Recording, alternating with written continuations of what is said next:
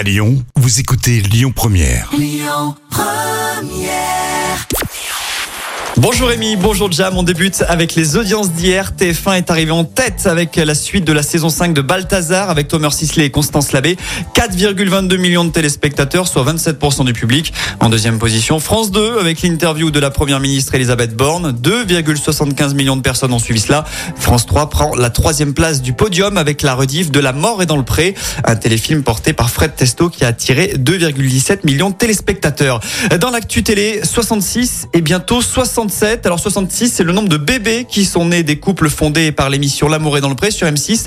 Le concept existe depuis 18 ans, donc ça fait du 3-4 bébés par an. Et évidemment, si on en parle aujourd'hui, c'est car le 67e bébé est en route. Il va naître dans le Rhône, justement, puisque Jérôme et Lucille attendent leur deuxième enfant. Ils se sont rencontrés en 2020. Lui est maraîcher dans le Lyonnais.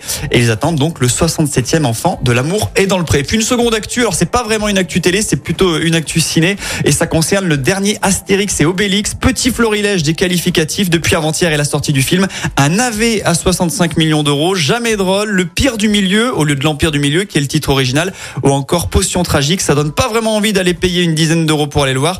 En tout cas, le film a réussi et c'est très rare à mettre d'accord la presse spécialisée et les spectateurs. Un petit point sur le programme du soir avant de se quitter. Sur TF1, vendredi, tout est permis avec Arthur. Sur France 2, un téléfilm inédit à l'instinct.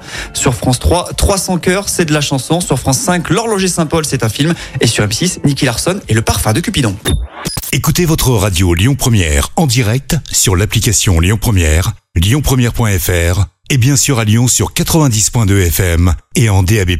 Lyon Première